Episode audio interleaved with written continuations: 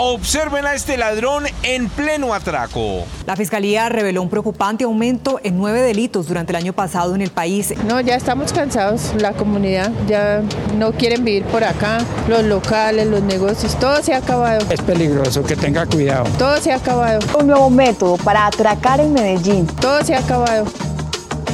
Mira que el viento está revuelto, mira que el sol te está quemando, mira que la tierra se está moviendo y tu corazón mal palpitando, y tu corazón mal palpitando, y tu corazón mal palpitando.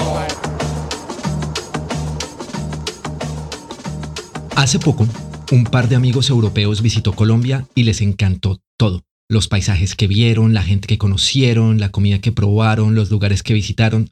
Pero una de las cosas que les llamó la atención era el estado de alerta constante en el que vivía mucha gente.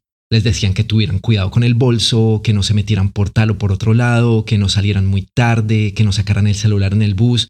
Les hacían todo tipo de advertencias y les contaban montones de historias de terror que a ellos les parecían exageradas porque ellos en realidad se sintieron bastante seguros en todos los lugares a los que fueron. Esa frescura de mis amigos contrasta con el sentimiento de ansiedad que también es muy familiar para muchos colombianos que vivimos fuera del país. Creo que cuando uno sale se lleva metidos esos miedos en la maleta y poco a poco se va acostumbrando a la realidad del lugar donde vive. Puede que con el tiempo se sienta más seguro, o simplemente cambie sus viejos temores por otros nuevos. Pero como pasa con muchas otras cosas, los viajes y la migración siempre ponen la realidad en perspectiva. Si bien es cierto que hay peligros reales y que tristemente hay circunstancias sociales y económicas que hacen que haya lugares más inseguros que otros, queda claro que el miedo es una emoción y no un indicador del peligro. La historia que viene a continuación trata de cómo el barómetro del miedo se descuadra y uno puede sentirse invencible, diciéndose que si sobrevivió al que en algún momento fue considerado uno de los países más peligrosos del mundo, ya nada le puede pasar en otro lado. Les habla Luis Enríquez y les doy la bienvenida a este segundo episodio de Cacharro. Mi nombre es Alicia Enríquez, soy de Bogotá, Colombia, tengo 35 años y ahora vivo en Dallas, Texas, en Estados Unidos. Alicia es mi hermana y en esa época estaba haciendo su residencia en neurología pediátrica en Estados Unidos. Ella viajó a Guatemala para trabajar de voluntaria en un hospital con la que en ese entonces era su jefa, en una pequeña ciudad cerca de la frontera con México, y este cacharro le pasó al poco tiempo de llegar a la capital. Nosotras llegamos a Guatemala un sábado en la tarde, si no me equivoco, y teníamos el domingo antes de salir a, a que es la ciudad a la que íbamos, para explorar un poco la ciudad. Eh, no queríamos eh, tomar taxi en la calle porque nos habían dicho que siempre hay mucho peligro de que te secuestren y no es seguro tomar taxi. Entonces tomamos un taxi del hotel y nos fuimos a uno de los museos. Al salir del museo nos dimos cuenta de que ninguna de las dos tenía servicio de celular y no teníamos cómo llamar un taxi. En el museo no había nadie que tuviera un teléfono que nos ayudara a llamar un taxi. Entonces, al, al tener ese miedo de tomar taxi, decidimos caminar de vuelta al hotel.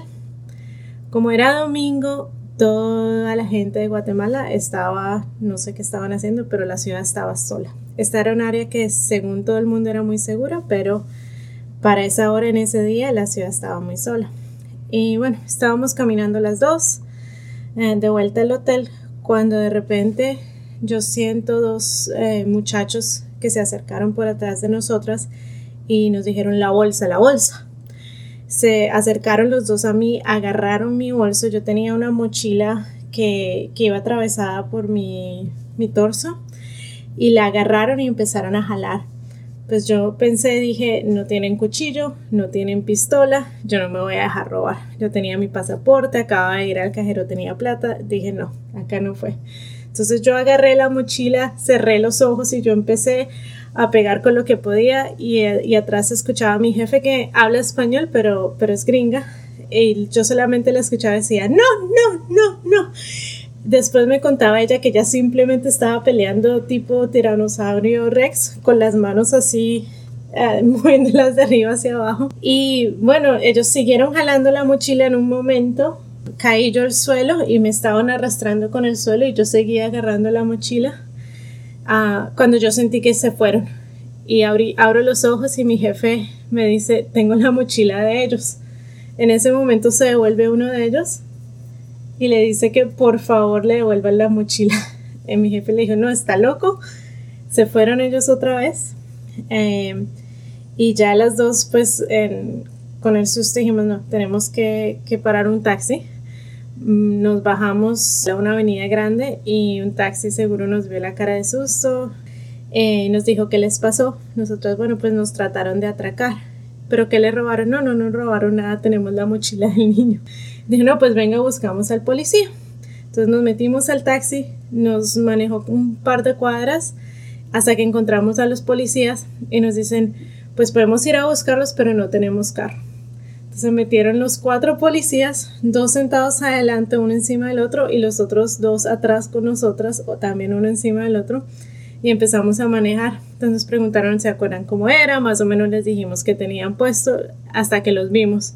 Se bajaron todos, corrieron, agarraron a uno de ellos, uno, el otro se escapó y al que agarraron em, habló con ellos, no sé, por un par de minutos, volvieron al taxi y me dice el policía que nosotros eran los que lo habíamos atacado a él, que él le mostró todos los rasguños que tenía que le habíamos hecho y que nosotros teníamos su bolsa.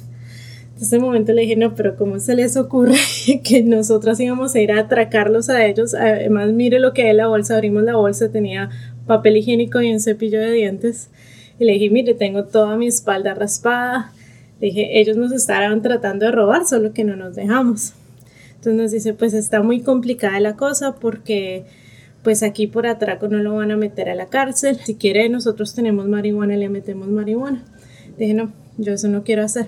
Entonces, bueno, eh, nos llevaron a, a poner la demanda. Entonces, al poner la demanda a tal lugar, ese no era, entonces teníamos que ir a otro. Eran cárceles llenas de tipos gritando obscenidades. Yo estaba mm, en ese momento bastante, bastante asustada, bastante nerviosa, temblando.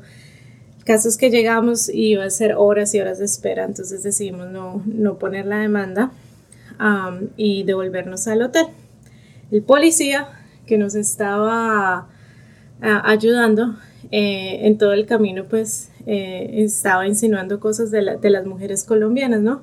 Que, ah, yo he escuchado que las mujeres colombianas son muy rumberas, que las mujeres colombianas son muy bonitas y que les gusta salir. Y pues yo estaba tratando de ignorar los comentarios, pero al poner la demanda eh, tenía que poner mi número de celular. Pues llego al hotel eh, ya pues a bañarme, quitarme la sangre y eh, me escribe el policía por WhatsApp, ¿qué van a hacer esta noche? Nos vamos de rumba. Caso es que bueno, no pasó nada, no sé qué habrá pasado con el chico, asumo que lo tuvieron que haber soltado, pero esa fue la, la historia cuando me trataron de, de atracar, mi primer atraco.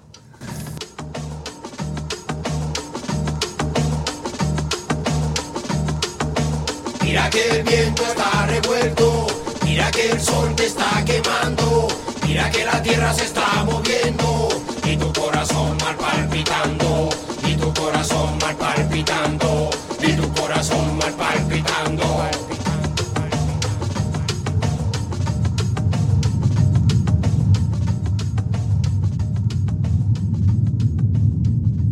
Alicia es oficialmente neuróloga pediátrica y este verano se muda a Seattle con su marido Eric y sus dos perros Chewy y Obi.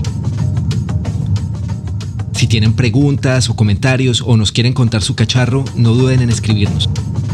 La producción, la grabación, la edición y todo lo demás está a cargo de quien les habla. La música es de Sistema Solar. Muchas gracias Alicia por contarnos su cacharro y a ustedes por escucharnos. Todo se ha acabado. Mira que el viento está revuelto, Mira que el sol te está quemando, mira que la tierra se está moviendo y tu corazón mal palpitando, y tu corazón mal palpitando.